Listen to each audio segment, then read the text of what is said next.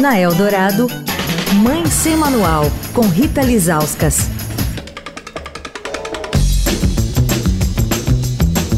Oi, gente, Mãe Sem Manual começando. Hoje é Dia Mundial do Diabetes e esse vai ser nosso tema essa semana.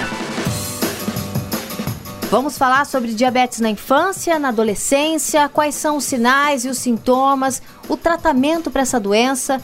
Com a gente, o endocrinologista, o Dr. Ronaldo José Wieselberg, que é vice-presidente da Associação de Diabetes Juvenil, ADJ Diabetes Brasil.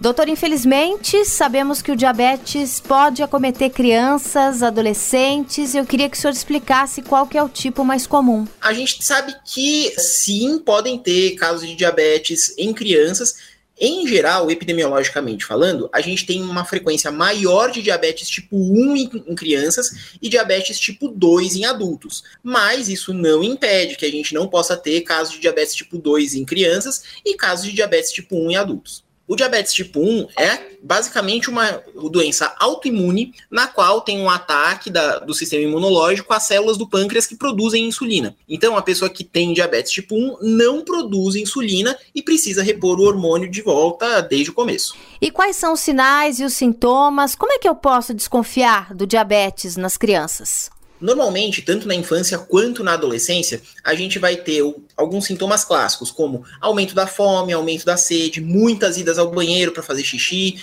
perda de peso, apesar de estar comendo mais. Pode ter também letargia, dor abdominal, náuseas, vômitos.